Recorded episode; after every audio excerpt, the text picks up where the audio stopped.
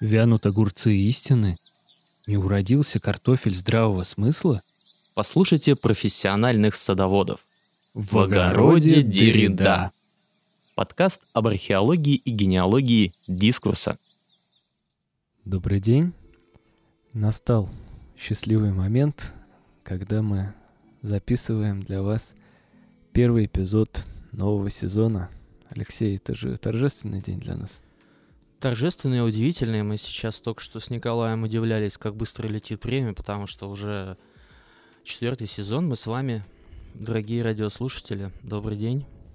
Да, у нас, э, давайте, может быть, даже перед тем, как приступим к основной теме, немножко подведем краткие итоги э, того, что происходит вокруг подкаста, с подкастом и все остальное – а, вот совсем недавно а, получил неожиданное письмо от Apple Podcasts, вот я Алексей уже показывал, что у нас э, какой-то дикий ажиотаж э, в Казахстане происходит, и Тарида входит там уже буквально в 10 э, главных подкастов на тему социальных наук. Да, мы ворвались на медиарынок Казахстана, можно сказать, стремительно и молниеносно. Да, и никто не мог такого даже представить. Я считаю, что это серьезный результат.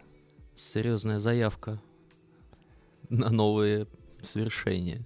Вот. Ну, я надеюсь, что и наши соотечественники тоже нас слушают, и в России, и по всему миру. Поэтому будем продолжать движение. Алексей, какие у вас за лето находки на поле археологии дискурса?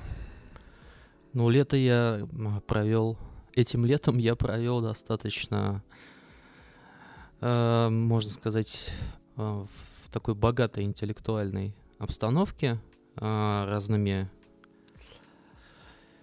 с разными фильмами, книгами и так далее. То есть э, даже сложно, наверное, выделить что-то одно, но у меня было много, значит, погружений в разные дискурсы. Вот Сейчас я с э, удовольствием, например, а, изучаю дискурс э, американских фильмов 50-х годов, посвященных инопланетному вторжению и борьбе с э, Советским Союзом в холодной войне. Это очень, а, очень умилительно сейчас смотрится и душевно все, как это выглядит.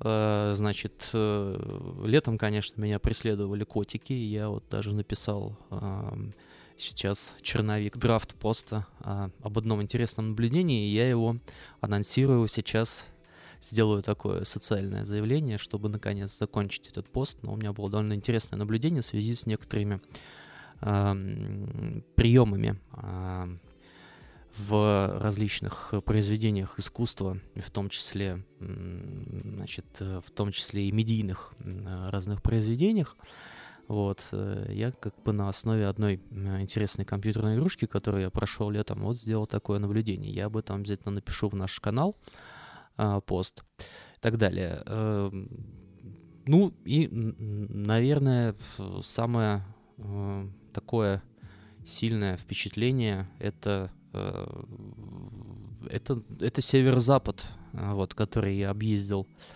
уже не на каком-то, скажем так, массовом и общественном транспорте, а сам вот, на своем э, транспортном средстве.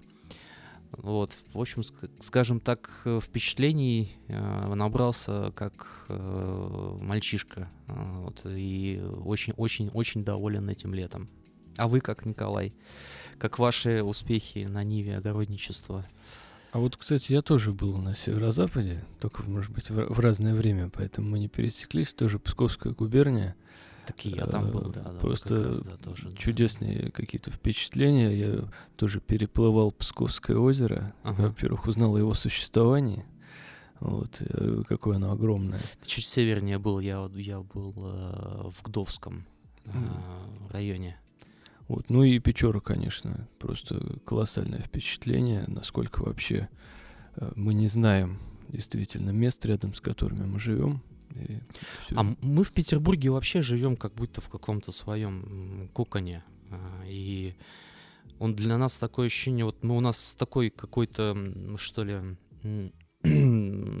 сакральный взгляд на вещи, да, то есть что вокруг нас э, как будто бы вот где-то там прорваться есть Европа, а все остальное это какая-то тайга. На самом деле ничего подобного. Вот это поэтому и такие удивления, э, такое удивление вызывает э, знакомство с нашей природой, э, которое буквально, вот, можно сказать, рукой подать рядом с нами.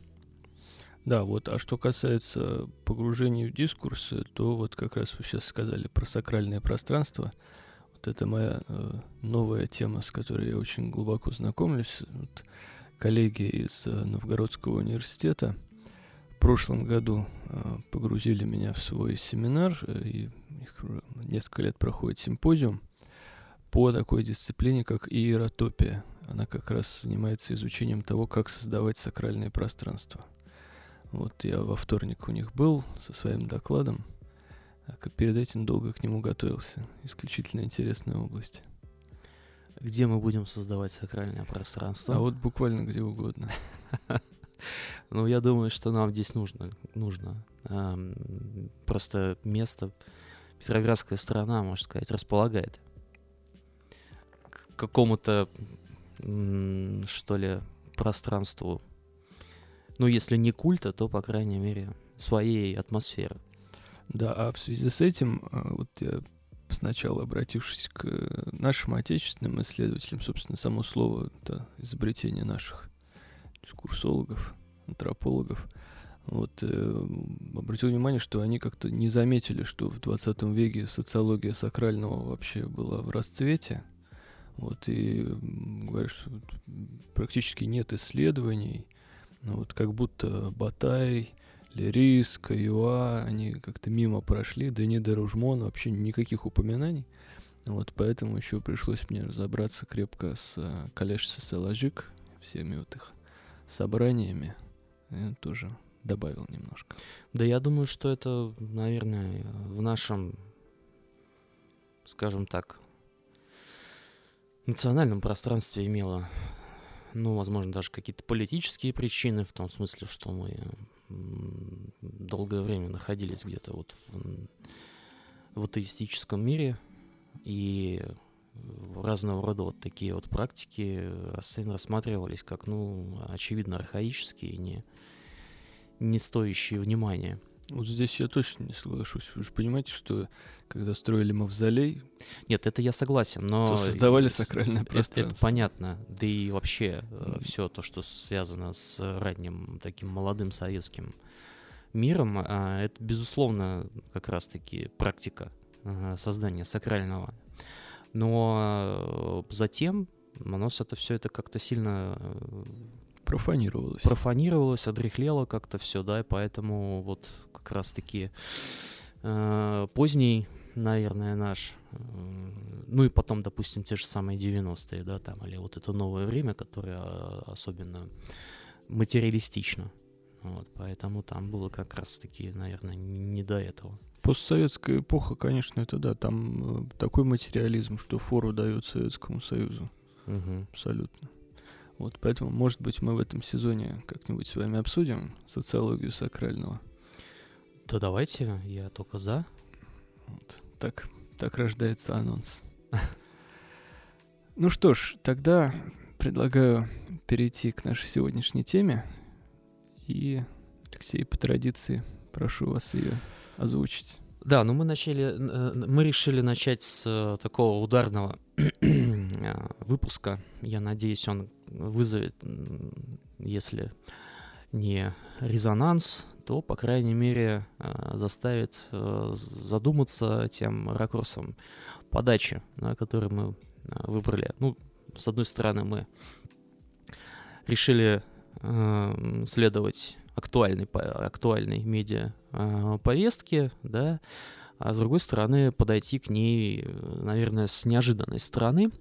А, мы, конечно же, посмотрели а, фильм года, хотим мы того или нет, Барби, и решили его, значит, обсудить под звуки альбома группы «Гражданская оборона» «Здорово и вечно».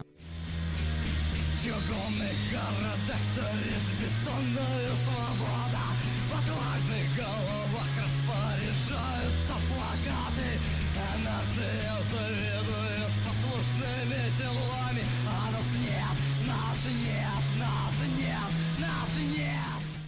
Я считаю, что это лучший саундтрек. Странно, что он не был использован в оригинальном кинофильме. Ну, может быть, когда-нибудь появится там какое-нибудь э, переиздание там Барби Edition. Uh, вот, где можно будет, как в, пин, как uh, вот uh, в мифологии там вокруг Pink Floyd, да, допустим, пустить его задом наперед, и как раз он там, значит, по таймингу полностью совпадет, там, например, с фильмом. Ну, это же, кстати, вообще практика ситуационистов, все по заветам Гидебора, где они переозвучивали все фильмы и смотрели их там. Да, или там, например, наоборот, да, если, значит, э, э, пустить реверсом дорожку там звуковую, там фильм какой-нибудь, причем озвучку э, какого-нибудь Володарского, да, то таким образом можно будет вызвать дух кого-нибудь, либо Летова, либо Володарского. Либо Володарского. Да. Он совсем недавно ушел. Да, почтим его память, потому что, конечно, человек сделал для массовой культуры очень много. Ну, конечно это даже, даже те, кто не а, застал, а, ну, молодежь там и проще, а, примеры, а, даже те, кто не застал, вот э, на собственном опыте, вот эти озвучки, они знают, что это такое. То есть настолько это было культурное явление а, громкое. Алексей, с чего начнем? Как всегда, с дальнего плана. Ну, Э, наверное, давайте мы зададим общий ракурс, да, а, вот потому что э, я, конечно же, смотрел фильм и а, слушал альбом. Для меня это, ну, для меня это был такой, а, скажем так, опыт. Я намеренно себя настроил на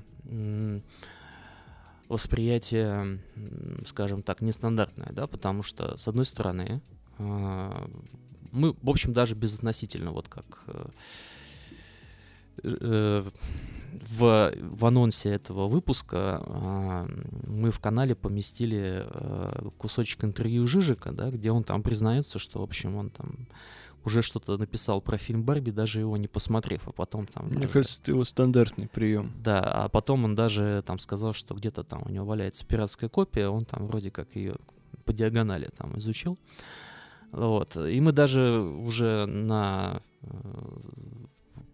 на основании там того информационного шума, который сопровождал выход фильма, в общем, было понятно, о чем этот фильм, более или менее, да, если вы как-то следите за хотя бы там примерно эм, идеологией современного э, искусства, такого массового. Вот, поэтому смотреть этот фильм с точки зрения там анализа э, какого-то осмысление э, роли там женщин, мужчин и прочее, прочее, ну, откровенно просто было неинтересно. Вот. А интересно было бы было как раз посмотреть на это с точки зрения, э, скажем так, более сложной философии, э, даже я бы сказал, э, э значит, э, поиска такой что ли, философская основа этого фильма, которая там явно прослеживается, да, то есть там явно виден, виден какой-то замах на глубину, да, с одной стороны это ну, характерно для э, постмодернистского такого э, маскульта, вот, с другой стороны, ну, очевидно, что фильм пытается угождать э, разным аудиториям, разным аудиториям. Вот. С другой стороны, э, внезапно вот найти еще, для меня было важно найти еще вот этот вот а, э, саундтрек к этому фильму, который бы меня а, еще больше, что ли, да, значит, настроил скажем, неожиданным таким образом, да, на какой-то неожиданный анализ. Вот. И, соответственно, э, поскольку по большому счету все, что а, показано в фильме, это э, мир современной э, такой социальной иллюзии, а, где показано, скажем, начало этой иллюзии, да, то попытавшись задуматься о том, а что может быть концом этой, этой иллюзии, да, и какова может быть рефлексия по поводу иллюзии, я, конечно, вспомнил о гражданской обороне. Я не являюсь специалистом по гражданской обороне вообще. Она была как-то мимо вот меня э, постоянно, несмотря на то, что я знал о том, что, ну, по сути дела, это, это крайне важное и очень э, значимое культурное явление в целом в, в нашей культуре российской, русской, русской, я бы сказал, да, даже. Вот. Ну, как-то вот меня не, не никак не, не, не доводилось никак проникнуться, вот, скажем так, и философией Летова, и истории там группы. Там, на концерты вот, не ходили? Слушайте, нет. Вообще это вообще как-то панк мимо меня прошел. А, и ну, так как сказать, на самом деле не прошел, но это уже у меня были такие а, некоторые в моей э, жизни были некоторые там как бы встречи с ленинградскими панками, да, уже там в, в 21 веке. Но вот именно то, что не то, что не столичная музыка русская, это все мимо меня проходило, поэтому я как-то к этому очень. Вот, э, и как бы чтобы так от, от, абстрагироваться от э, какой-то политической тоже, да, подоплеки, связанной там с Летовым, его как бы позицией там и общением там с Лимоновым там и вот этими всеми а, историями. Вот, я подумал, что, наверное, в каком-то смысле он уже предугадал, а, прочувствовал э, и осмыслил Э, то, что показывается в современных э, фильмах, э, где активно продвигается вот эта вот современная такая социалистическая повестка, вот, в, в своем таком вот позднесоветском творчестве. Вот. Ну, мне сразу вспоминается то, что э, самые две известные песни, которые там э, знает, наверное, каждый человек, бравший в руки гитару. И а, даже не бравший. И даже не бравший в руки гитару, да. Но одну песню он точно знает. А, значит, это все идет по плану, да. А вторая песня это вот моя оборона. Мне кажется, причем многие люди знают эти песни и могут даже не знать существования вообще гражданской обороны. Ну, потому что возможно. в каждом дворе любой точки России, мне кажется, ее играют, и многие люди считают, что это как бы музыка, музыка народная, слова народные и так далее. И о словах-то особо никто не задумывается, Конечно. да? То есть вот если бы там, ну, если взять э, себя, например, да, в каком-то совершенно раннем подростковом возрасте, ну, мог ли я там да и может ли вообще кто-то там значит, всерьез э, осмыслить, что там он э, автоматом повторяет э, в какой-то вот это такой рокерской песне, которую он просто там четыре аккорда выучил и там орет во дворе. Для меня, кстати, было шоком эстетическим вот как раз в поездке в Псковскую область, то, что там на, в, той, в том пансионате, где отдыхал, значит, была, была компания подростков, которые, ну, очевидно, подростков там где-то лет 12-13, которые, 12-13 лет, которые каждый вечер по гитару орали Цоя. для меня, в принципе, является таким, ну, шоком, что в 21 веке Цой не то что востребован, он, он как вот к вопросу о создании сакральных пространств. Ну, безусловно, это уже вошло в культурный код. Это, уже... это вошло в культурный код, Вне. и это, это, это, можно сказать, сколько поколений уже сменилось а, вот, если я уже был тем поколением, которое, наверное, там третье, да, значит, э, в поколении поклонников Соя, то это уже сейчас это, наверное, какое-нибудь там восьмое, девятое, да, и он уже, и он все еще, да, он все еще. Да, так вот, э, собственно, и э, вот совместив вот эти два, значит, два таких восприятия, да, э, какого-то осмысления, да, какой-то вот такой э, иллюзорной идеологической конструкции, кое является, э, на мой взгляд, э, вот это представление о равенстве, там, о каком-то идентификационном э, равенстве, да, э, что с одной стороны мы видим в Барби, с другой стороны мы это видим вот э, в текстах Летова, да, как вот рефлексия относительно того, что он в позднем Советском Союзе, да, значит, видел.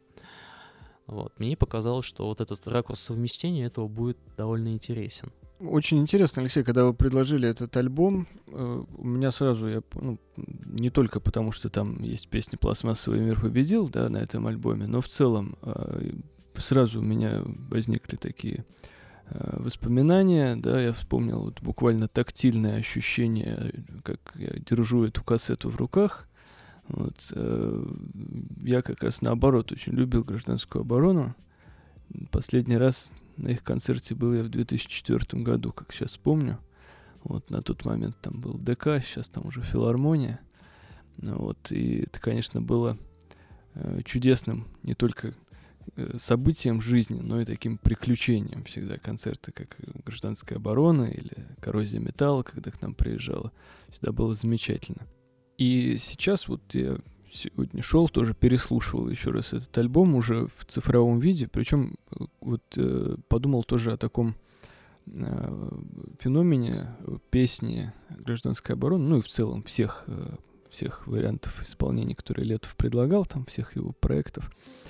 Uh, вот с ними можно как бы идти по жизни и расти. То есть если вот в моменты Э, школы, там, да, старших классов. Э, больше всего мне нравились именно вот альбомы а, вот э, такого рода, да, ну, наверное, это самый такой, один из самых, может быть, политизированных альбомов, и тексты там соответствующие. Вот я прям помню, как мы их сидели, переписывали в тетрадку, много раз надо было перематывать обратно кассету, потому что, естественно, качество записи оставляло желать лучшего, то потом уже появились в Иргород, сделали уже и ремастеринг, и там появилось какое-то качество звучания. Вот все, что вы сейчас можете послушать на стримингах. Вот. Но на тех первых кассетах, конечно, это вот нужно было много раз перематывать. Были споры, собирались такие знатоки, да, поскольку, ну, естественно, там никакого интернета, чтобы посмотреть тексты доступе не было, поэтому, да, то есть э, говорили, что вот я, нет, я считаю, что там вот он так поет, другие говорили, нет, там вообще не эти слова, там совершенно другое. Ну вот это... Как мы ломали все голову-то, когда была песня у Цоя Башатунмай, кто, кто, кто, кто что-то там, и Маша думает там, и все такое, да. Ну, здесь это еще усложнялось, да, в силу просто качества. Но вот. это было намеренно. А, у него звуковая, насколько я знаю, такая политика, да, то есть у, вот э, очень плохой звук там, раздражающий, да, вот это низкое качество, это вот э, фактически было... Ну, это часть эстетики. Уст... Да, эстетика. Конечно, mm. да, то есть это, это безусловно. Причем э, вот альбом «Здорово и вечно», он же писался здесь, в Ленинграде, на студии у аукциона. Я представляю, как потом э, группа аукцион обратно все пыталась вернуть все настройки на своих пультах. И сколько они добрых слов при этом говорили. Хотя, кто знает. Вот. А, так вот, и тогда мне как раз нравились вот эти альбомы. Вот, наверное, «Тоталитаризм» был любимым альбом из такого. А сейчас, если я переслушиваю «Гражданскую оборону», то, как правило, это альбомы ну, такого такого рода, как «Зачем снятся сны», например, да, или «Звездопад», там, послушать что-нибудь такое. Вот таким образом, как бы, можно идти по жизни с песнями Летова, самыми разными, на разные случаи жизни, и сохранять этот интерес.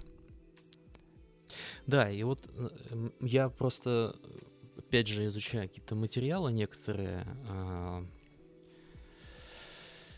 цитаты Летова и так далее. Вот был, в принципе, довольно так э, сильно поражен некоторыми некоторыми его позициями, допустим, там, что вот он говорил, что я там человек Советского Союза, да, вот я в этом, в этой государстве, в этом стране родился, я вот считаю, что все, что сейчас происходит, это все какая-то муть, это дичь, вот, которая должна там рано или поздно закончиться. То есть, значит, человек, вот, несмотря на то, что его э, творчество не подготовленному может показаться таким каким-то э, депрессивным, э, черным, э, значит, таким грязным и так далее, он даже в одной из своих цитат говорит о том, что ну тогда ты вообще ничего не понимаешь, потому что я на самом деле про красоту и про любовь, вот. Э, и это, кстати, ну, по крайней мере, для меня это более очевидно, чем там, например, э, Балабанов, да, которого мы там с вами обсуждали. Который тоже, как бы, мне даже в интервью говорил о том, что там «Груз-200» — это фильм про любовь, а не про... Это, это не чернуха. А, вот. Но с Летовым-то это еще более такой, э, мне кажется, опыт интеллектуально такой приятный. Вот. И особенно мне, конечно, понравилась его цитата о том, как э, я наконец-то нашел себе единомышленника, где он сказал, где он говорил еще, я так понимаю, где-то там в, в 2000-е годы о том, как он же в 2008 умер, да? Да. Да. 2008 год, как сейчас помню. Да, в 2000-е годы он говорил, как мы дожили до того, что сейчас там какая-то туфта вроде группы Radiohead вообще является популярной. Я говорю, ну наконец-то хоть кто-то это сказал в 2000-е годы, да. Вот. Это мне очень, конечно, по... многие его э, Э, высказывания меня, ну, наверное, удивили, да, потому что э, у нас сейчас все очень стремительно развивается, и мы очень быстро забываем не то, что там было там 10-20 лет назад, а то, что было там 3, там 4 года назад, уже не помним. Три а дня назад. Три дня уже не помним, помним да. Ну, а то, то что тут, тут получается действительно такой человек, который на самом деле Э, такие вещи актуальные и интересные говорил, когда смахиваешь, можно сказать, пыль с, э, вот с, со всех этих пыль лет с э, его высказываний, это просто сейчас иногда вот задумываешься, на ну, елки-палки, вот тогда уже было все понятно. На мой взгляд, уже пора вводить Летова в пантеон русской поэзии. Уже на, назрел этот момент, потому как... Ну, Больше туда некого вводить, особенно из, наверное, там, ну, ну, известно, да, там русский рок это так себе а, без музыки а, в отдельно, если взять а, с поэтической точки ну, зрения. Башлачева обычно используют как такого. Тут вообще, по-моему, мне кажется, случай с Баслачевым тоже, да, мне кажется, что там как раз музыка даже иногда и мешает вот, э, восприятию текста. Ну, есть забытые герои. Вот я недавно как раз, допустим, Веню Дыркина. Очень люблю. Очень вот. люблю. И тоже с точки зрения поэзии, да и с точки зрения музыки мы очень мало, конечно, уделяем внимания.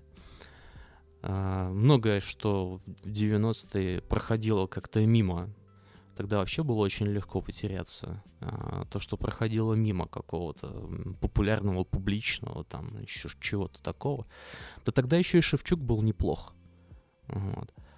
Если мы говорим о каких-то, ну, скажем так, претендентах на место. Вот если, кстати, обратиться к Вене Дыркину, он живет в такой параллельной реальности до сих пор. Вот как вы говорили о нескольких поколениях любителей Цоя, вот. Э, Дыркина, конечно, поют на фестивалях, на туристических слетах. Mm-hmm. И там вот, поскольку там очень частая история, что несколько поколений сидят в одной палатке или в одного костра, то вот там, да, и уже дети поют Дыркина. И в некоторых случаях даже его песни, они обладают таким э, свойством, как различать свой-чужой. То есть, если вы где-нибудь ночью заблудились э, там на Грушинском фестивале, или вот был раньше чудесный такой фестиваль пустые холмы, там хиппи собирались со всего Союза буквально.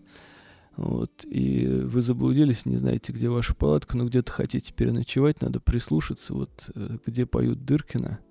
Вот э, к тому костру можно приближаться, говорить, о, вы здесь Дыркина поете, можно я с вами. Но, правда, надо все песни, конечно, знать для этого. Вот, тогда у вас будет ночлег. Я так и думал, что мы потонем вот этой ностальгии а в хороших временах, там, как мы играли на гитарах э, и слушали кассеты и так далее, и, в общем... И не доберемся до Барби. До, до Барби вообще не доберемся. Вот, давайте хоть какие-то вещи проговорим, у нас, на мой взгляд, интересные, связанные с этим фильмом. Как вам вообще фильм, Николай? А меня поразило следующее. При том, что, ну, вот, чтобы содержательно из него что-то извлечь, действительно нужно подключить весь свой багаж все контексты, которыми обладаешь. Да, и при этом тут есть риск, конечно, переборщить. Да, да, да. Ну, то есть при, придумать фильм заново. Ты люблю, как, как вот в Симпсонах, когда там Гомера привели на фильм антиалкогольной кампании, он выходит с него и говорит, неужели фараоны так и не поймали этого парня? Там, там не было этого в сюжете, да, то есть, да, он додумывает все, весь сюжет. Да. Так и здесь. И с другой стороны, с точки зрения именно киномастерства и вот чисто ремесленных вещей, которые есть в кинематографе, он меня порадовал. То есть в последнее время чаще всего смотришь фильмы новые и думаешь, боже мой, ну, ну как же так? Ну это же люди, они же где-то учились. Ну их же вот ну, элементарным-то вещам должны были научить. А здесь вот, как ни странно, он вот с точки зрения такой ремесленной работы прям очень неплох. Ну, бодренький фильм, я бы сказал, что, конечно, а, нет э, к нему особых претензий там с точки зрения э, зрелищности, э, замечательно, но он такой похо похожий, наверное, на Шрека, да, то есть его можно... Поют, да, Там же. и поют, и красиво все, и многие такие динамичные моменты, там это похоже и на мюзикл, похоже и на комедию, похоже там и на даже вот этот вот пресловутая э, прустовская шутка, да, которая якобы там, помните, когда Барби просит обратно в коробку залезть, и она у нее такое прустянское чувство, да, значит, это э, такая специальная, такая, я бы сказал, толстая отсылка на, значит, таких, э, на часть аудитории, которая там вообще, в принципе, знает о существовании Пруста и знает... И при этом да, пришла на фильм. При этом еще и пришла на фильм Барби.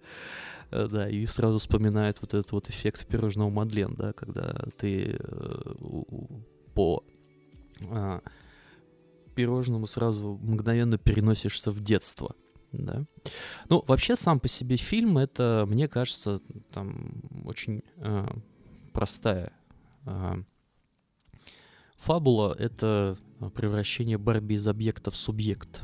Ну, путь героя, наш любимый сюжет. Да, но при этом а, не только просто лишь героя, да, потому что, потому что, э, собственно, Барби была героем. Там можно по-разному трактовать все, что там происходило, да, например, э, вот этот вот э, дотошно восстановленный э, мир э, Барби-ленда, где там, например, вот эти вот э, воспроизведенные э, точно домики Барби без стен, да, значит, вот эта пластиковая еда, там вот эти пластиковые детали, да, вплоть до собачьих какашек там и всего остального. Там есть еще эта собака-роженица.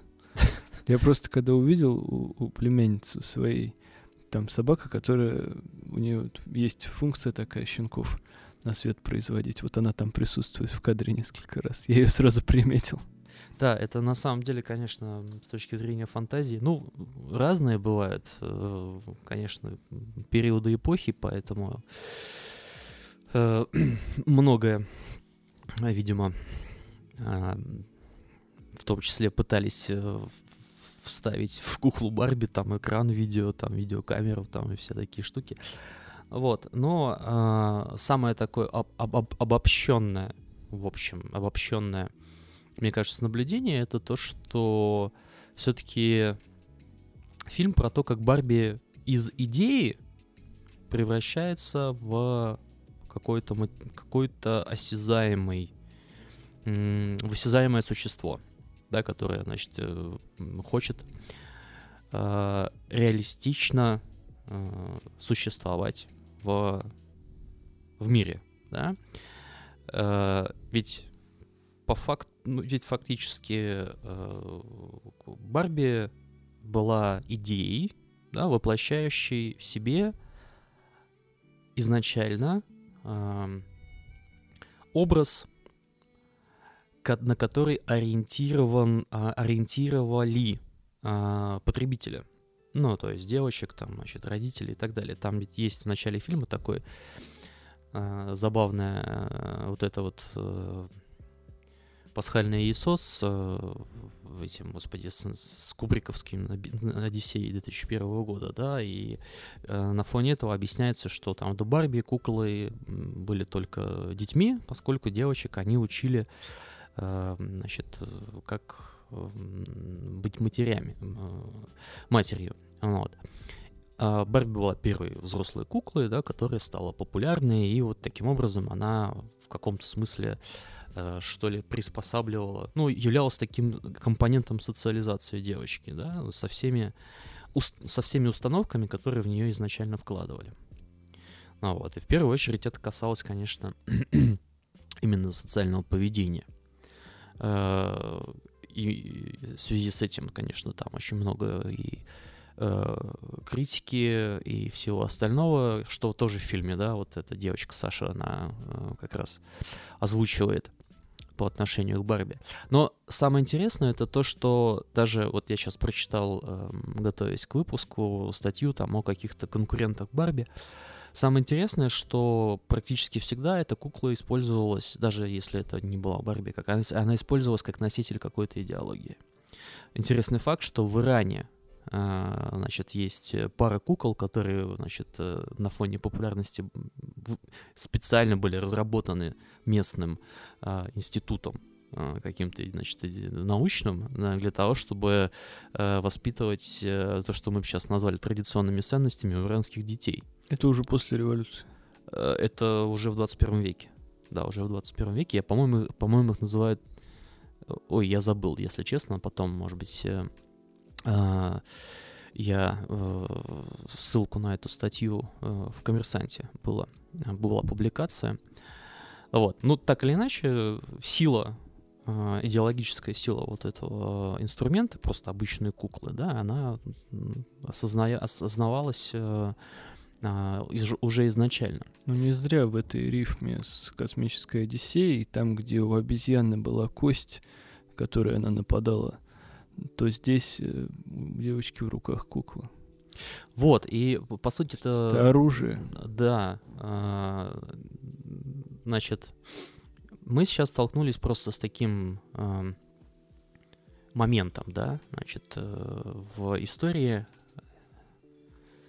какой-то медиа-идеологии, да, когда а, вот от этих идей, видимо, да, ну или сложность вот этих идей, она, ну, возможно, существенно усилилась. Просто если раньше это был просто какой-то там условный э, набор моделей поведения, да, потребительских, то есть ты там где-то в каком-то Лос-Анджелесе на какой-то вечеринке, ты играешь в гольф, или ты там э, на вручении Нобелевской премии, там, или еще где-то, то сейчас э, кукла уже не про поведение в реальной жизни, а про ощущение себя. Вот. Это, кстати, тот момент, который мне на самом деле был в этом фильме не до конца понятен. Ну, то есть, особенно э, с, в связи с э, отношениями э, между вот этими, между, в связи с конфликтом, да, между Кенами там, да, и вот Барби, да, поскольку э, если условно с э, аркой героя Барби там в принципе все понятно, была кукла идея, у нее был какой-то мир вот этих идей, да, которые, значит, вот, ну, чисто платоновская, по-моему. Э, ну, аристотелевская, э, значит, видение, да, то есть вот все вещи, которые там, вот эти призраки вот этих вот вещей, да, это как вот, опять же, одно из наблюдений в одном, в одном, в одном из текстов мне очень понравилось, да, это э, весь фильм, это про то, как условно э, теоретические сущности э, приходят в мир реалистичных сущностей, где реалистичные сущности объясняют теоретическим сущностям, как они влияют на их реальный мир. Вот. А, и, собственно, э, значит, вот эта какая-то идеалистическая картина, она при всех вот этой вот, э, всей вот этой сюжетной конфликтности, да, там, значит, был вначале какой-то идеальный мир, то, что называется women empowering, да, то есть это мир, идеальный мир для реализации женских прав и возможностей. А затем он как бы был заражен вирусом патри... патриархии, вот этого значит, патриархальным вирусом, а, который привнесли туда вот этот кен и так далее. После чего наступил момент вот этой, как бы сказать, расщепления. Очень интересный момент, поскольку, опять же, сам по себе исторически, да, вот в этот сюжет, появление, э, последовательного появления вот этих вот э, персонажей кукольных, появился вначале Барби, потом появился Кен. Это своего рода такой реверс это обратная трактовка мифа о сотворении человека, когда вначале появляется женщина, а потом появляется мужчина. И если там, значит, э, Бог создал женщину, почему, да, потому что Адам ходил по раю, ему там было как-то не по себе, да, то, значит, для чего он создает, для чего, а, значит, создатели Барби, да, создают Кена. И он фактически создается, ну, я не знаю, как можно его трактовать здесь, он создается как, ну, некая тень, да, то есть он в общем, его основная задача — это вот безответно любить Барби, да, и постоянно, значит, стремиться ей как-то понравиться. И дальше между ними возникает вот этот момент расщепления, когда вроде понятно, что, условно говоря, вот эта идея Барби превращается в, в некую э, осязаемую сущность, да, э, тоже довольно такой неявный, мне кажется, посыл. А что происходит с Кеном, там вообще просто непонятно. Но лично мне было. У меня есть предложение да. о том, как должна была закончиться его арка. То есть, поскольку он э, из э, мира людей привнес для себя две главных идеи, то первое о том, что миром правят мужчины, а второе, что миром в мире очень всем интересны кони. Помните, да? Это? Да, да, да, да. Вот, поэтому, на мой взгляд, в конце он должен был стать ковбоем Мальборо. Ну, там... Это абсолютное воплощение вот этой идеи. Это мужчина на коне, который живет в окружении других мужчин и коней. И больше, в общем-то, нет ничего в этом мире. Просто сама идея, если каждый становится, условно, там, тем, кем он себя ощущает, а, очистившись от вот в, при внесенных там, значит, фальшивых идей, а, то вот опять же здесь э, даже ну, с, с Кенами просто непонятно, потому что если там посмотреть э, вот этот момент, э, значит, один Кен говорит, Райан Гослинг говорит, что окей, я там Кен, и это я, Кен из Ми, э, значит, и, и это и этого Кена, как-то я не помню, как был перевод э, на русский язык, но там бы по-английски it's Kenaf, Kenaf, enough, Kenaf, игра слов а, то буквально через одного Кена, там, следующий Кен говорит, а я буду любить Барби, и Барби приходит к нему и говорит, окей, да, я там, давай вот вместе с тобой. То есть какая-то вот инкарнация Кена, она остается фактически в той же ролевой плоскости, там, как и было до этого, да. Вот. И получается, что вот э, по-хорошему, э, вот если опять же там здесь э, проводить аналогии там, с миром э, альбома «Здорово и вечно», да, то здесь речь идет именно вот о сотворении какого-то, ну, можно сказать, нового человека, да, с, и с новыми какими-то идентичностями. Чем это может закончиться, да, чем это может закончиться. Вот вы случайно не сталкивались, э, может быть, э, или это что-то говорил по поводу Барби? Я, честно говоря, всегда очень э, скептически относился ко всем вот интервью, особенно вот этим пресс-конференциям, где они там с Лимоновым и с Дукиным вместе выступают, потому как здесь сразу исчезала вся харизма и все обаяние, мне кажется, Летова. Просто о том, что, ну, мне кажется, он все сказал в песнях. А, я думаю, что возникал разрыв и некое когнитивное противоречие у людей, которые тексты гражданской обороны не слушали, но знали сам его вот панк-образ — когда они слушали его интервью, где он там греческие термины из философии использует, ну, я думаю, что Дугин его там крепко прокачал на эту тему. Вот. А, и говорит, ох, ничего себе, да, вот, вот, человек только, мы думали, он там только на сцене валяться умеет, он, оказывается, вот еще и говорить может. Вот. Но если вы с текстами знакомы, то, в общем, даже, наверное, какое-то понижение интеллектуального уровня в интервью.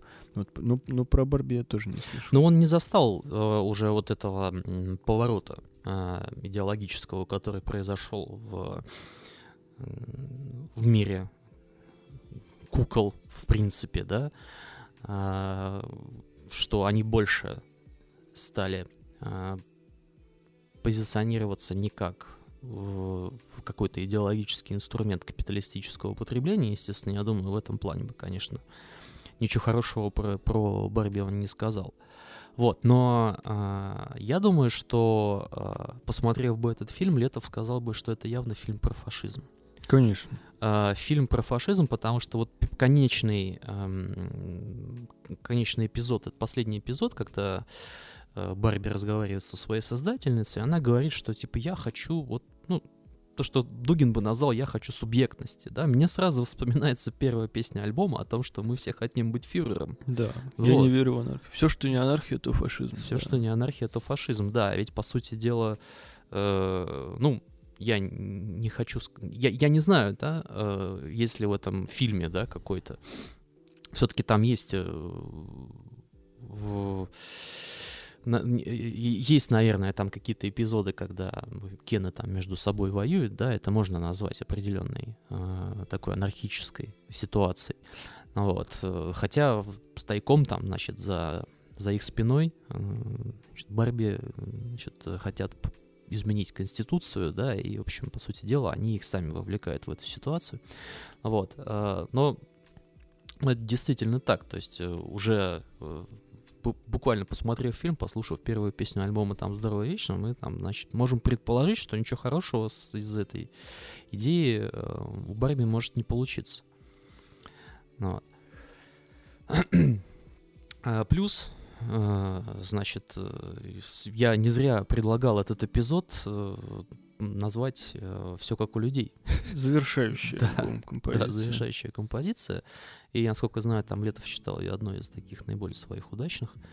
А, ведь, по сути дела, э, вот мы с этой, в, в логике э, этой композиции, да, когда мы э, стремимся соответствовать каким-то нормам там и, э, значит, эм, ну, то есть, чтобы у нас все было здорово и вечно, чтобы все было как у людей, да, значит, мы э, в этом смысле и, э, во-первых, а, теряем часть своей какой-то э, сущностной идентичности, с одной стороны, с другой стороны, мы эм,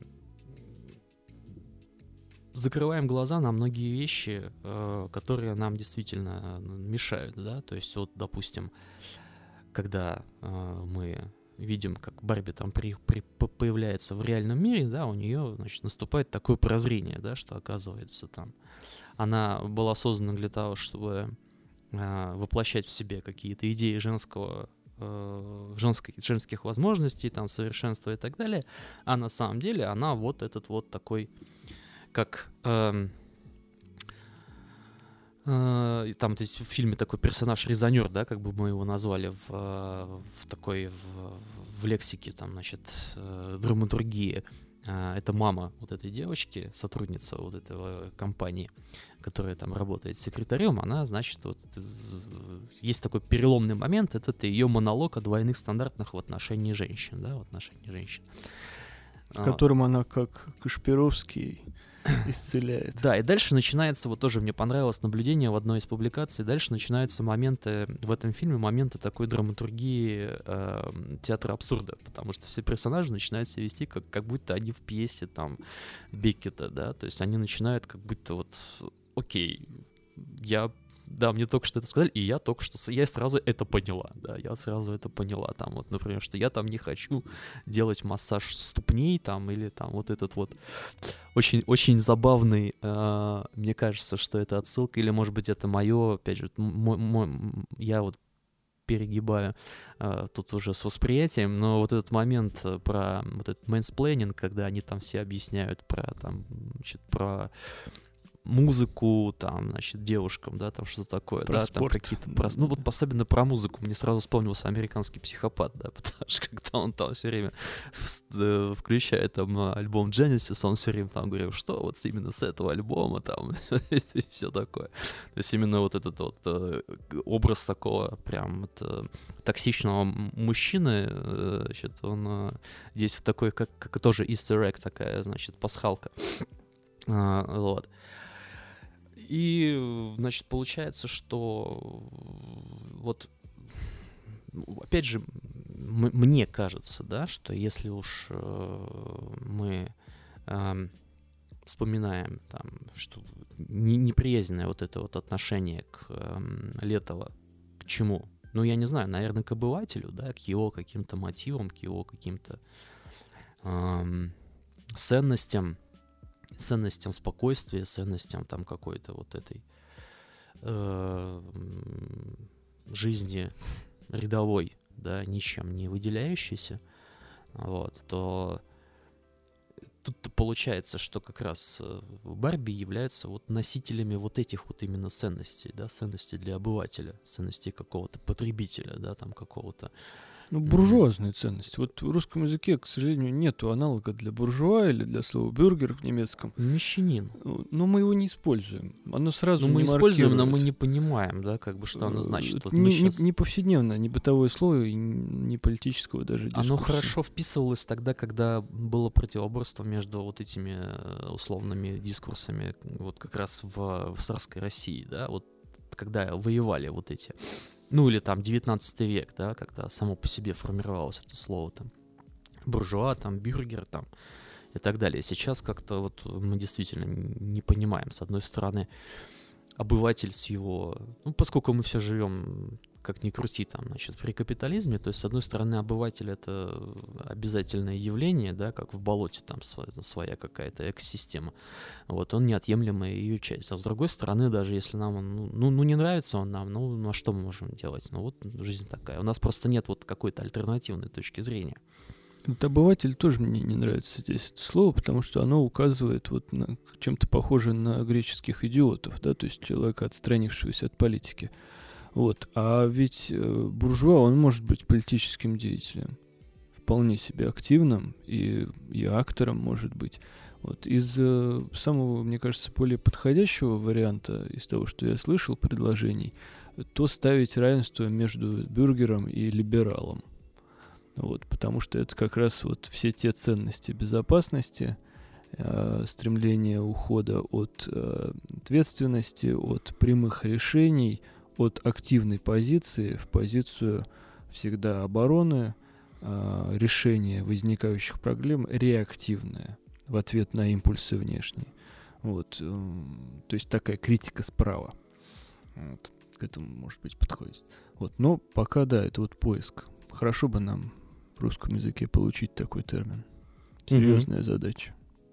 Вот мне кажется, что Летов, он бы поддержал вот это вот восстание кенов, а, в Барбиленде, да, поскольку эм, не очень понятно его, э, например, да, вот фильм не дает ответа там однозначно, окей, если Барби попадает в реальный мир, да, то что происходит там дальше вот с этим фантастическим миром, да, что там дальше происходит? Я думаю, он коллапсирует просто.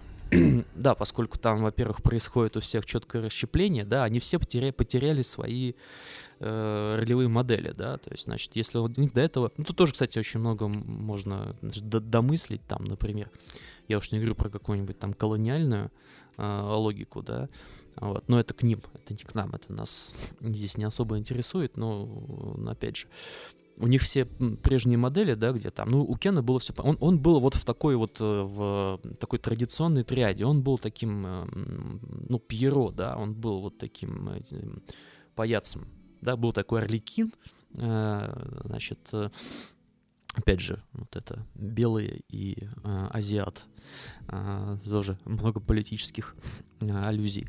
А, значит, вот был такой Орликин Кенка, которого там все получается. Вот есть такая Коломбина Барби, и вот есть такой Пьеро, там, персонаж Гослинга. Это вот такая совершенно а, традиционная драматургическая такая триада, в которой они все гармонично существовали.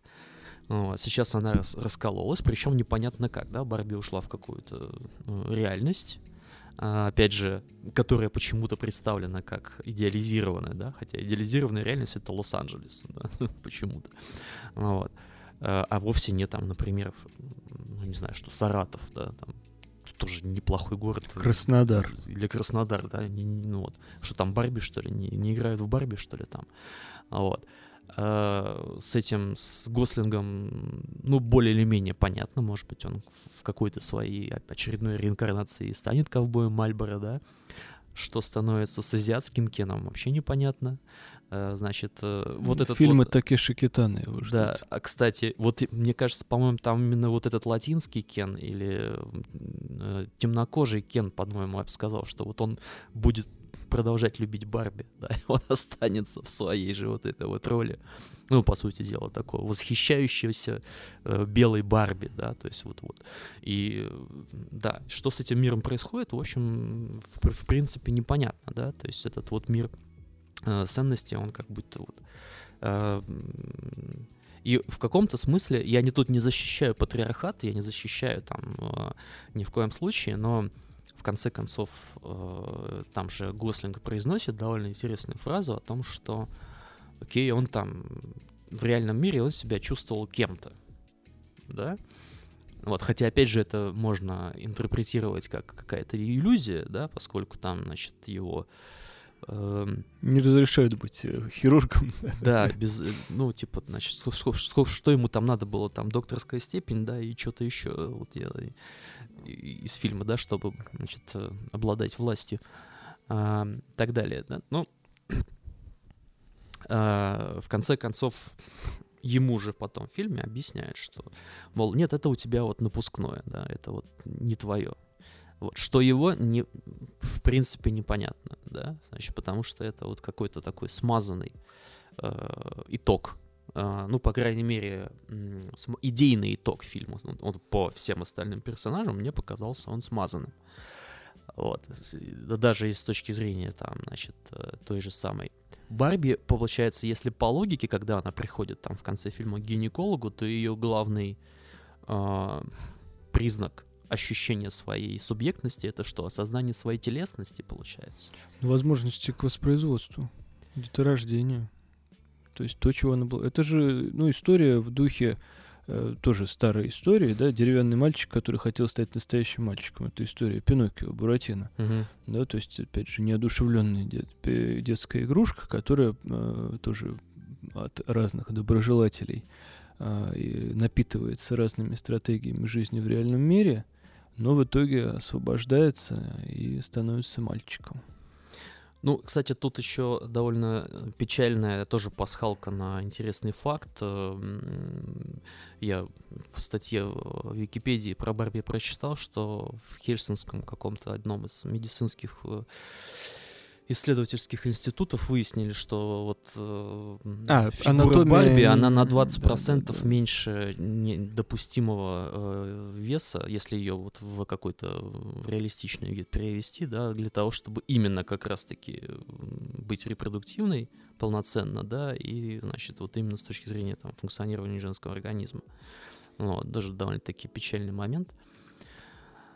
Э, может быть, будет э, продолжение фильма, вторая часть, которая будет драмой, в которой она выходит из кабинета врача и узнает, что не может иметь Ну, детей. тогда надо поскорее, поскольку что Гослинг, что Марго Робби, они уже, вот честно, они настолько уже как бы взрослые для этих ролей, и это было заметно просто с первых кадров, когда ты понимаешь, что тебе нужно как бы, ну, а, высокую такую степень абстрагирования включить, чтобы там действительно... Ну, да, наверное, конечно, это хохма про то, что у, на- у Гослинга накладной пресс, там вот это вот все, да.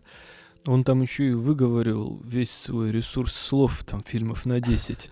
И Ему вот это- теперь не сниматься лет пять придется. Д- Да, и вот эта вот забавная реплика, да, когда, э, значит, Марго Робби, Барби падает в, в- у нее там, что называется, экзистенциальный кризис, она, значит, впадает в ступор, э, говорит, что она там некрасивая, там и такая реплика, значит, автором фильма, в общем случае с Марго Робби эта реплика не работает. А, Вот. Тоже, кстати, очень такой момент э, интересный в том смысле, что Гервик э, вдохновлялась при написании сценария я э, работами такой исследовательницы подростковой э, жен- женской психологии Мэри Элизабет Пифер. У нее есть книга «Возрождение Офелии». Вот как раз про подростковый кризис у девочек, когда они резко, буквально вот за считанные дни, из э, энергичных и веселых превращаются вот в депрессивных, э, безжизненных таких существ и действительно ведут себя вот как в фильме. А, леж- постоянно там леж- лежат на э, кровати. У меня в голове заиграла песня Егора Летова «Офелия» сейчас. Ага. Да. и мы же знаем, да, что Гервик там снимал это вот этих маленьких женщин, да, то есть она очень так серьезно изучала женскую психологию для этого фильма. И это, в, в принципе, тоже все а, актуально и а, замечательно а, разрешается ей в каком-то политическом плане, да, потому что вот для того, чтобы вытащить а, Барби из а, депрессии, ей нужен вот такой вот спич о двойных стандартах, э, после которого они мгновенно что-то там понимают. Это такой, конечно, забавный факт. Вот. А, хотя в, в реальной жизни мы понятно, что нам а, опасность вот такой идеологии а, объяснить очень трудно. В этом смысле вот мы э, слушаем там Летова и, э, значит, альбом там «Здорово и вечно», да? А, если бы мы его слушали где-нибудь там в, в позднем Советском Союзе, вот мог ли он нас э, навести на мысль о том, что вот этот вот пластмассовый мир, который придет буквально там через два года, года да. два-три года, да, это, в общем, мир достаточно опасный, серьезный и опасный для человека, личности, вот он фактически превратит э, рядового какого-то, значит, э, человека вот в такого персонажа, которого мы сейчас не можем найти э, четкое определение. Ну, в этом альбоме, кстати, Летов сразу и делает такое предсказание и лишает, в общем-то, иллюзий песни «Мертвый сезон», да, помню, угу. кто знает прецеденты, чтобы не было репрессий, ни разу не бывало, чтобы не правил террор, да, то есть он говорит, что вот даже когда закончится вот этот а, период, то следующий будет ровно точно таким же. Может быть, декорации поменяют на время, но, в общем, ничего не изменится. Да, э, вот, и вот, по сути дела, он же был прав, да, поскольку, ну, мы, в принципе, здесь смотрим на это так с, с нашей колокольни так довольно цинично, если там брать все вот эти идеи, которые там, значит, в фильме Барби содержатся, там, э, мне они абсолютно не, скажем так, э, для меня не новы, да, потому что я там как человек, который там формировался на сломе идеологии, э, вот, и э, сам вот, до сих пор испытываю какие-то проблемы, да, с, с идентичностью. А, ну, для меня там многие вещи являются какими-то совершенно само собой разумеющимися, да, которые там условно для... Это как вот э, есть такой замечательный автор, я не знаю, жив он еще, Пауло Коэльо, да, там... А, Мне кажется, его никогда не существовало. Это ну, просто бренд какой-то, Возможно, да. Но вот у него примерно вот такие же были в начале 21 века, я помню, вот эти все книжки популярные. Вот не алхимик там, а а вот потом у него были там всякие вот эти вот «Вероника желает умереть», там что-то такое. Вот, вот, вот примерно про то же самое, да, про women empowering, там вот это вот все, где буквально такое ощущение, что он в конце там вставлял какие-то статьи из феминистических, там, ну, цитаты из феминистических статей, там, все такое. И вот там происходило примерно то же самое, как в фильме Барби. Да, я не знала, что так можно. Это примерно то же самое, да.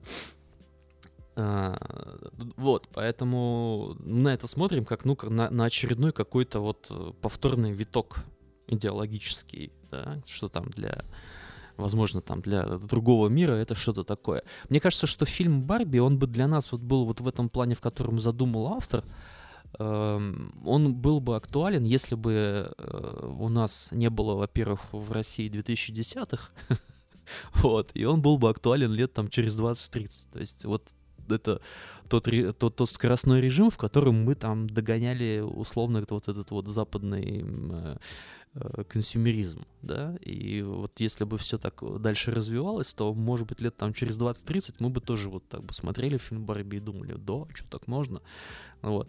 Сейчас для нас это ну, во-первых, половина, если не больше, э, вот, русскоязычного населения, они прекрасно вообще не выросли в этих э, реалиях э, таких идеологических, да, ну, ну понятно, что как то не признавать там право э, вообще всех безотносительно пола там, значит, на а, на какое-то профессиональное самоопределение. Господи, ну, женщина политик или женщина-чиновник или женщина-писатель. там никто не Господи. хочет стать кочегаром, например. Да, где же это? Клепальщица-то Бетти. Вот. А, и значит, для нас это ну, абсолютно нормально. У нас это, книжки такие были в детстве с картинками. Конечно. Где вот девочки там все вот были на всех на всех во всех профессиях там все замечательно. Вот. А, Михалков нам об этом же да, сказал вызывает, конечно, определенный... Да, кстати, даже мультикультуральный вот этот посыл. Я вот когда смотрел на, знаете, я смотрел на вот эти вот итоговые там эти побоища Кенов и на итоговый их танец, мне вспомнился, знаете, мне вспомнился вот этот вот атлас советский издательства Сигея, где там были вот uh-huh, замечательные uh-huh. такие э, персонажи нарисованные э, вот всех народов России, да, и вот они там были и, э, значит, и значит, э, и, ну, как сказать, кокожинс, да, там и э, азиаты, там, значит, с азиатским там э, чертами, там все вот они вместе, да, там радостно где-то в этих 15 республиках там танцевали и так далее. Вот практически то же самое, да, весь тот же самый мультикультурализм. Вот. Определенный вопрос, конечно, вызывает фигура вот этого Алана, да, значит, Майкл Сера там вот и прочее. Но он тут специально как-то был видоизменен, насколько я знаю, в самой э, вот этой э, истории про друга Кена, он э, вроде как был просто, просто, просто человеком. Э, вот и так далее. То есть тут тот же самый этот э, эйджизм, да, там, значит, и вот как этот, который Sugar, Sugar э, Кен, который, значит, не Sugar Daddy, а вот э, собачку зовут Шуга, а он ее, там, значит, папа, да, там вот этот. То есть очень многие вещи, которые в этом фильме, они на поверхности лежат, и что же действительно автор там хотел сказать, это вещи, которые для нас и так очевидны, во-первых. Ну, что интересно, кстати, Гервик — это наша, наша ровесница. Ну, вот. Она 83-го года, и вот как раз получается, вот что интересно, да, как бы вот вы начали с того, что фильм технически достаточно компетентно и профессионально снят, да, то есть вот сейчас, вот, можно сказать, наше поколение входит в, в наверное, в такую позицию какого-то идеологического выигрыша, да, то есть, ну, в какую-то сильную позицию встает, да, в плане выражения собственных взглядов, да, вот, и, в общем, в каком-то смысле, вот по-хорошему, да, если бы на ее месте ну, был бы, по крайней мере, я. Ну, многие вещи я бы сказал точно так же, не потому, что я пришел к этому через историю там западного общества потребления, а просто потому, что во мне вложена точно такая же идеологическая повестка. Ну, вот. И когда вот эти штуки начинаешь считывать, вот к вопросу, да, значит, для наших дискурсологов, когда вот такие штуки начинаешь считывать, то, в общем, начинаешь понимать, что очень многие вещи, они а, Э, в принципе, имеют схожие корни, да, то есть это вот, э, я сейчас не помню, у кого было такое наблюдение, что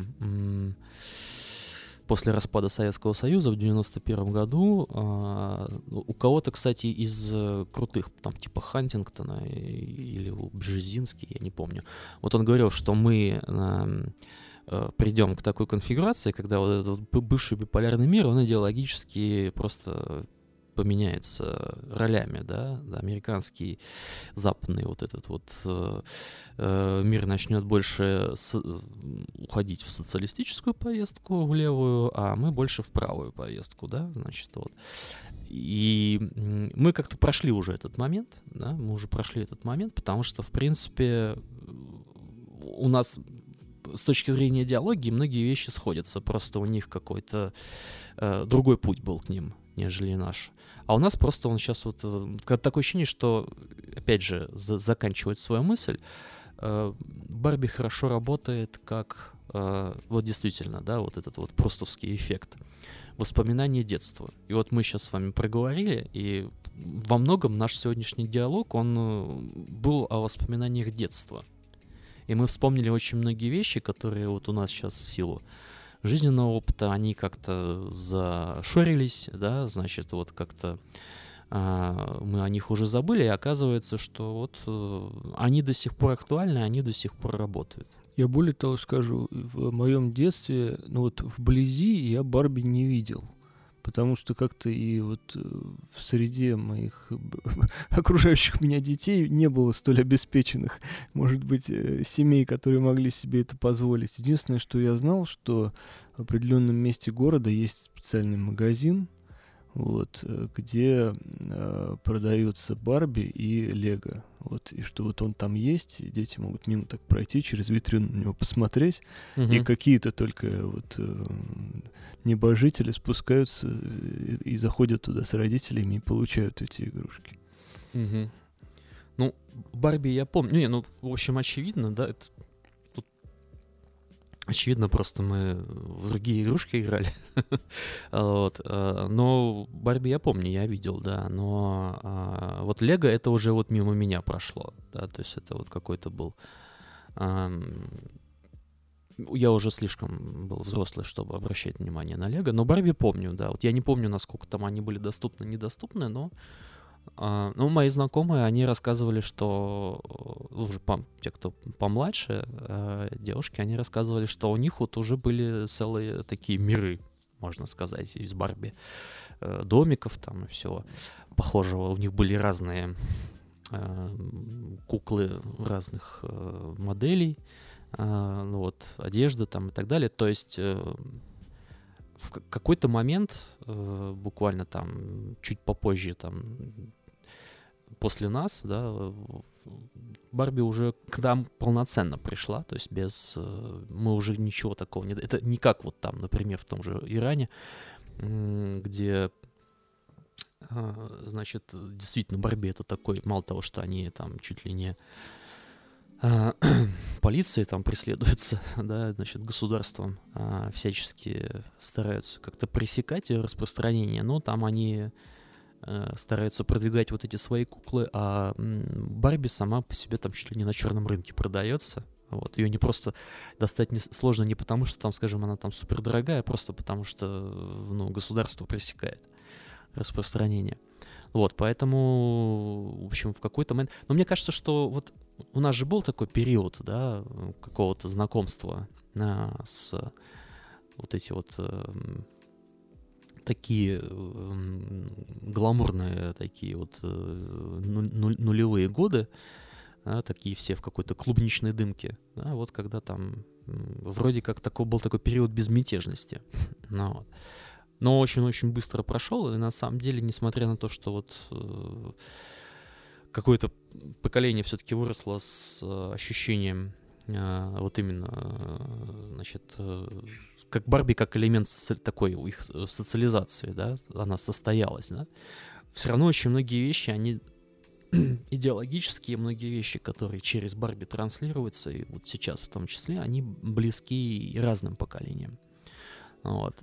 И это прослеживается, мне кажется, не только в фильме, но вот если вот как в нашем сегодняшнем разговоре это попытаться выкапывать, то действительно можно это все собрать. Напишите нам на канале свои ассоциации, может быть, ностальгические или культурологические об этом альбоме и о Барби, и о фильме. Ну, в целом мы готовы к любым вашим комментариям.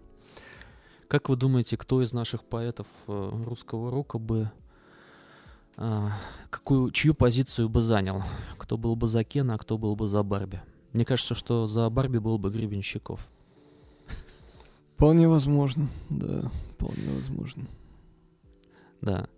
Это вот такие наши, э, вот те рокеры, которые, скажем, более гедонистического плана, да, ну вот, они, мне кажется, заняли бы позицию э, именно как раз-таки Барби. Да, Макаревич а вот, мне еще Да, Макаревич может быть, кстати, да. Можно вот. сделать Барби в виде Макаревича молодого. Да. А, а, а, и, и мне кажется, что была бы э, отличная еще идея, допустим, сделать Кена Цоя. Однозначно. Да, причем прямо сейчас можно запускать. Можно коллекция русского, рока, да, там, значит, Барби и Кен, русский рок. Ну, да, отлично. Ну что ж, я думаю, будем подводить итоги. Алексей, кстати, с этого альбома какая ваша любимая песня? Ну, ну насколько она может быть Исторически любимой? так просто сложилось, что, конечно, «Моя оборона». Вот, мне сам текст, он, когда начинаешь его серьезно так осмысливать, он... Э, мне нравится этот текст. Он, он про то, чтобы задуматься. Ну, можно гимном ее даже назвать в каком-то смысле. Вот. Я думаю, какая-то часть... Э, людей, которые, значит, имеют левые взгляды, она бы действительно могла ее взять в качестве своего такого главного музыкального а, номера. Вот, но вообще э, альбом меня заставил сесть послушать. Это очень редко так сейчас бывает, особенно в контексте того, что музыку слушаешь уже так фоном. фоном а, и я залез даже посмотреть, если на Genius в этом сервисе, если там текст альбома, они есть, люди там общаются, дискутируют, обсуждают, какие-то комментарии оставляют к текстам, это было интересно почитать. Так что, да, но пока моя оборона. И давайте традиционно дадим какие-то домашние дополнительные источники, с которыми можно еще ознакомиться, почитать, послушать, поработать. Я думаю, что... Э, кстати, а какая у нас самая известная кукла э, была в Советском Союзе? У нее, думаете, было какое-то прям именование такое? Э, ну, наверное, она же все-таки была. У нас же был, наверное, какой-то такой персонаж. Ну, понятно, у нас там были свои собственные, там, например, веселые картинки, да, с разными э, вот этими вот мультяшными. Э, сборная солянка там всяких из сказок. Э, ну, это такой интересный. Мне кажется, вот э, здесь такой интересный момент. У советских детей э, игрушки были либо очень типовые, ну, то есть вот пупс, он и есть. Он вообще uh-huh. лишен всех возможностей, он такой табула раса чисто. Вот. А, либо какие-то очень интересные, которых вот начинаешь говорить, там, какие у тебя были игрушки. И люди называют, и они не пересекающиеся. Вот у меня, например, в детстве были три игрушки. Вот одна из них, э, я вот сколько людей спрашиваю, ни у кого такой не было. Хотя, не знаю, как так случилось. Она была первая собака в космосе. У нее прям mm-hmm. в такую почти в натуральную величину. Белка, вот у нее медаль на шее висела, и она вот была моим таким талисманом большим. Вот. А, а так, да, ну у девочек, мне кажется, куклы, они как-то все были такие примерно, примерно одного вида. Я посоветую две статьи, на мой взгляд, а, интересно описывающие какие-то факты, и в том числе и идеи фильма «Барби». Первая статья на английском языке. Оливия Рутильяно Uh, называется она Greta Gerwig's Barbie is a fascinating spectacular philosophical experiment. И вторую статью в «Коммерсанте», о которой я уже упоминал, да, это интересная такая подборка э, кукол, конкурировавших с Барби и конкурирующих с Барби. Она статья называется «Анти-Барби». Э, вот она легко находится по поиску. Ну, в любом случае, мы потом ссылки еще uh-huh. на канале разместим. А из моих рекомендаций, ну, во-первых, э, если вы еще не видели, то я рекомендую посмотреть документальный фильм «Здорово и вечно», который режиссировала, собственно, вдова Егора Летова Наталья Чумакова. Он в свое время даже шел в наших кинотеатрах, можно было сходить посмотреть. Ну, и сейчас в сети до сих пор доступен. Вот. И, может быть, еще музыкальную рекомендацию, потому что гражданскую оборону все-таки знают многие, а есть группы, которые конгениальные по э, атмосфере и по тому, тем внутренним чувствам, которые рождает их музыка, но менее известные. Вот. Но вот посоветую я послушать вам э, Комитет охраны тепла. Алексей, знаете такую группу? Я слышал название, но, вот, к сожалению, не знаком с э, э, Это группа, которая своей музыкой олицетворяет такое понимание, как русский регги. То есть вот каким может быть регги, если его в России играют? Вот, то есть э, это не какие-то попытки быть ямайцами там или изображать какие-то солнечные пляжи. Вот, а прям настоящие русские регги-группа из Калининграда. К сожалению, тоже уже их вокалист Олди ушел давно достаточно. Но материал стоит прослушивания.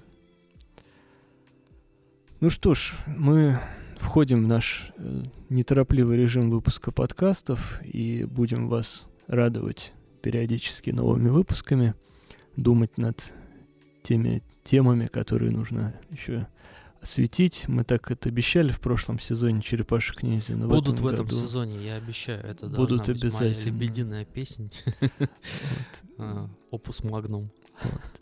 Так что остаемся на связи. Всего доброго. Всего хорошего. До свидания. Вот и все, что было. Не было и нету. правильно.